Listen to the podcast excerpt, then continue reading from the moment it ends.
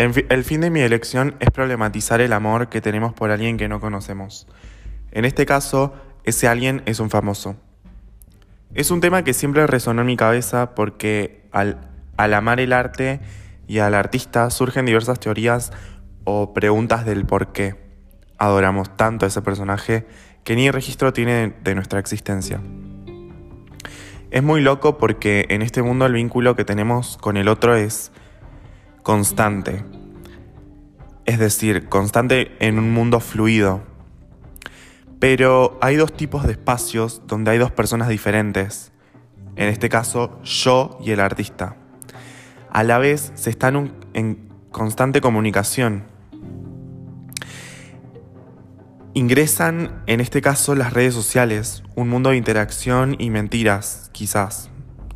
Pero donde podemos ver a ese personaje, podemos comentarle esa foto y hasta podemos enviarle un mensaje. Pero ¿cómo puede ser que al tener acceso a todas estas funciones esa persona no me dirija la palabra? ¿Con qué fin existen dichas funciones si no se va a comunicar conmigo? Acerca del tema, opino que a veces nos enamoramos de lo inalcanzable porque no soy la única persona que se ha puesto a pensar en esto y se realizó preguntas.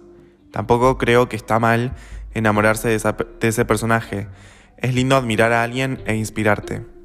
Quizás esa imagen que tienen los artistas de exitosos, algún día la tendremos nosotros, los que admiramos.